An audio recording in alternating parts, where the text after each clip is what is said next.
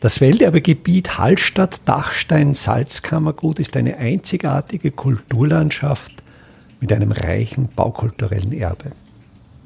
Mein Name ist Friedrich Idam und ich stelle Ihnen in jeder Episode einen neuen Aspekt unseres Welterbes vor. Im Ortszentrum von Hallstatt, dem Markt, ist ebener Grund knapp. Um größere ebene Flächen gewinnen zu können, ist es erforderlich, Stützmauern zu errichten. Diese Stützmauern bilden letztlich Erweiterungen der natürlichen bankigen Felsformationen. Ein sehr schönes und sehr großes Beispiel für eine solche Stützmauer findet man im Bereich der katholischen Kirche und des Friedhofs von Hallstatt. Dort wurde einerseits Richtung Felsen gearbeitet, Richtung Berg gearbeitet, um Tiefe zu gewinnen und dabei gleichzeitig das erforderliche Steinmaterial zu brechen. Und andererseits wurde mit diesem Material Richtung See, Richtung Osten eine beeindruckende Stützmauer errichtet, welche zumindest aus dem 14. Jahrhundert stammt, wenn nicht sogar älter. Diese Stützmauer besitzt eine Höhe von etwa 15 Metern und ihr Grundriss ist keine gerade Linie. Und vielleicht auch aus dieser Grundrissform lässt sich eine Entwicklung dieser Mauer ableiten. Im Bereich des Chors, des Presbyteriums der katholischen Kirche, ragt die Stützmauer weiter Richtung Osten, weiter Richtung See und unterhalb der Kirche ist auch eine natürliche Felsformation vorhanden, welche ein sehr sicheres Fundament für diese Stützmauer erlaubt. Bewegt man sich weiter Richtung Norden, also dort, wo der größte Teil des Friedhofs angelegt ist, dort fällt dann diese Felsformation ab und es wäre erforderlich, eine höhere Stützmauer zu errichten, um oben eine gleichlaufend horizontale Fläche zu erreichen. Nördlich der Kirche springt dann die Stützmauer ein Stückchen Richtung Westen, sodass im Grundriss eine Z-Form entsteht. Aber dann, wenn wir uns noch weiter Richtung Norden begeben, reicht die Stützmauer wieder weiter nach vorne und ich kann mir vorstellen, dass das ein Indiz ist, dass dieser nordöstliche Teil der Stützmauer nicht so alt ist wie jener, auf dem die Kirche ruht. Und wo dann wieder dieser Wechsel stattfindet, also wo dann diese Stützmauer wieder weiter Richtung Osten ragt, an dieser markanten Stelle steht ein Kapellenbildstock, die sogenannte Angstkapelle, welche Inhalt dieser Episode ist. Aber vielleicht noch weiter zu dieser Stützmauer. Der nordöstliche Teil der Stützmauer des Friedhofs, der hat die größte Höhe und aus diesem Grund ist die Mauer zusätzlich noch mit drei mächtigen Strebepfeilern abgesichert. Diese Strebepfeiler besitzen längsrechtige Grundrisse und die Erstreckung dieses länglichen Rechtecks geht in der West-Ost-Richtung, sodass rein aus statischen Gründen hier die Stützpfeiler optimal angeordnet sind. Sie besitzen eine Breite von etwa zwei bis drei Metern, eine Tiefe von etwa vier Metern und stützen diese Mauer entsprechend gut ab. Der nördlichste Pfeiler sitzt an der Ecke, dort wo dann die Stützmauer Richtung Westen abknickt. Der zentrale Pfeiler ist sicher der mächtigste, während der südlichste Pfeiler der niedrigste ist. Und genau im Bereich dieses südlichen Pfeilers, also an der Südfläche des südlichen Stützpfeilers, ragt die Mauer noch weiter in westliche Richtung. Sie knickt und genau an diesem Punkt sitzt eben der Kapellenbildstock, die Angstkapelle. Und wenn man jetzt diese Kapelle von ihrer Ostseite betrachtet, fällt einerseits natürlich sofort ein Fresko mit einer Kreuzigungsgruppe ins Auge. Dieses Fresko ist in einem Feld aufgemalt, das mit einem Segmentbogen abgeschlossen wird und wird beidseitig von zwei Lisenen, also das sind Halbsäulen mit Rechtecksquerschnitt, eingefasst.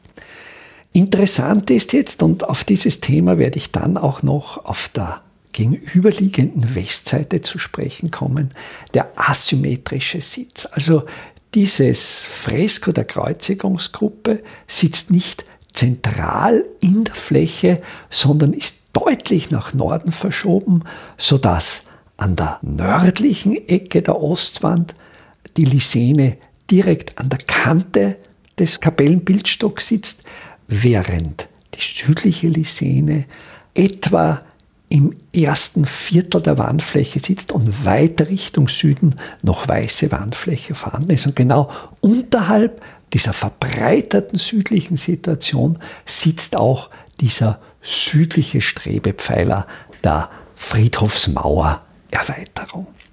Dieser Kapellenbildstock besitzt ebenfalls einen rechteckigen Grundriss, wobei sich hier dieses Rechteck, die längere Seite des Rechtecks in Nord-Süd-Richtung erstreckt. Wenn man jetzt von der Friedhofseite diesen Kapellenbildstock ansieht, ist in seinem Fundament ebenfalls ein Segmentbogen. Das heißt, dieser Kapellenbildstock steht nicht vollflächig am Grund auf, sondern hebt sich mit einem relativ flachen Segmentbogen, der ist vielleicht 60 cm am Scheitel hoch, vom Gelände ab und auch dieser Segmentbogen sitzt wieder asymmetrisch Richtung Norden verschoben. Also dieser Segmentbogen entspricht in seiner Position genau den beiden Lisenen, welche das Fresko, die Kreuzigungsgruppe an der Ostseite einrahmen. Möglicherweise stand hier früher eine etwas anders positionierte Kapelle oder ein etwas anders positionierter Bildstock, welcher dann in der barocken Form, in der er jetzt gegeben ist, Richtung Süden erweitert wurde. Das finde ich ja immer sehr spannend, wenn man beginnt, die Objekte genauer anzusehen, zu analysieren, dass man dann draufkommt, da stecken ja möglicherweise Vorgängerbauten drinnen. Zum Habitus, dieser Kapellenbildstock ist mit einem Zeltdach bekrönt. Das Dach ist typisch für Salzkammergut mit einer sehr schönen Holzschindeldeckung versehen und auch die Grate sind in traditioneller Weise mit Holzschindeln gedeckt. Dieses Zeltdach kragt relativ weit Richtung Westen aus und schützt damit die Konche, in welcher eine Ölbergdarstellung eingebaut ist.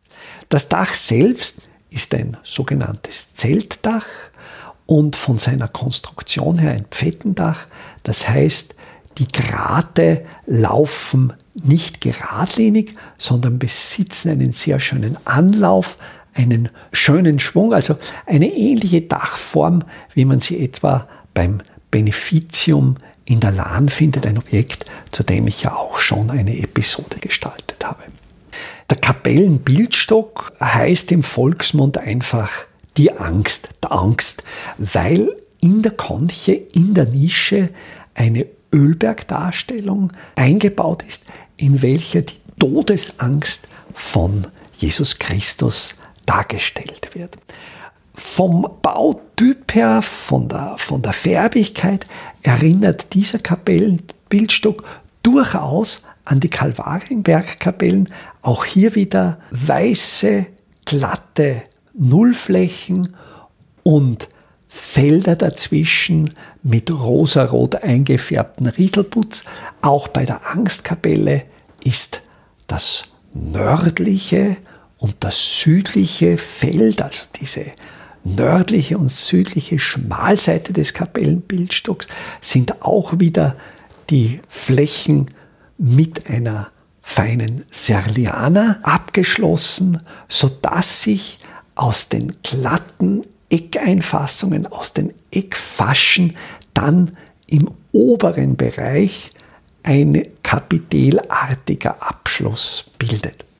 Die Auskragung des Daches auf der Westseite überhalb der Konche ruht auf zwei ebenfalls in Westrichtung auskragenden Kanthölzern und das erinnert mich in der Konstruktion durchaus auch an die Kapelle beim Mühner Einstieg, über die ich auch schon einmal eine eigene Episode gebracht habe. Und möglicherweise hat der Architekt Clemens Holzmeister bei der Gestaltung dieser Kapelle hier die Konstruktion, die Dachkonstruktion der Angstkapelle zitiert.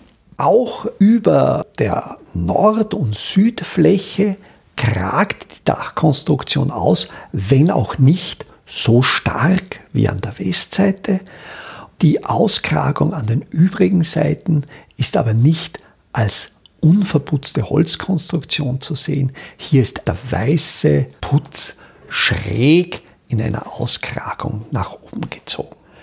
Rechts neben der gewölbten Sockelkonstruktion kragt ein steinernes Weihwasserbecken aus dem Sockelmauerwerk des Kapellenbildstocks. Die Konche selbst ist einerseits mit einem Fresko ausgestattet, andererseits mit geschnitzten Figuren, welche etwa halbe Lebensgröße besitzen. Das Fresko stellt in seinem Scheitel Gott Vater dar, welcher auf die Ölbergszene blickt.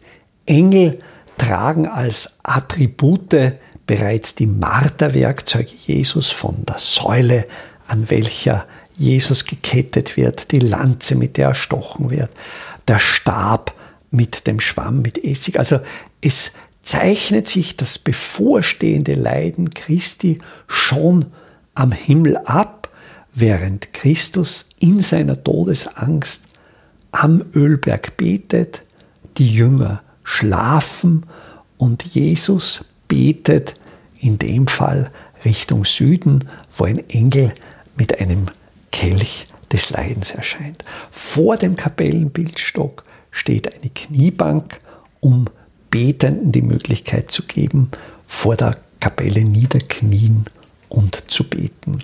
Die Bildhauerarbeiten sind färbig gefasste Holzskulpturen.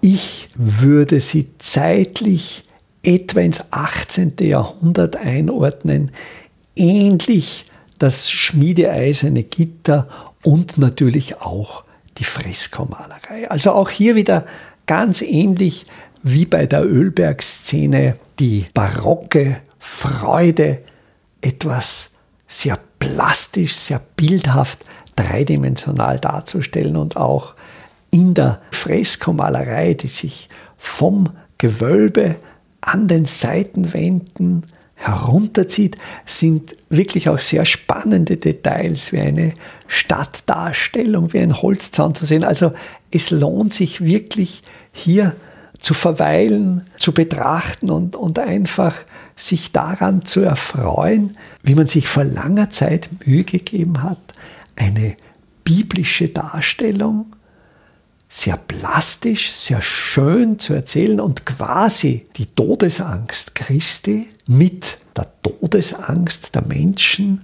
welche durch den Friedhof gehen, über ihren eigenen Tod nachdenken, zu verknüpfen und möglicherweise zu erleichtern.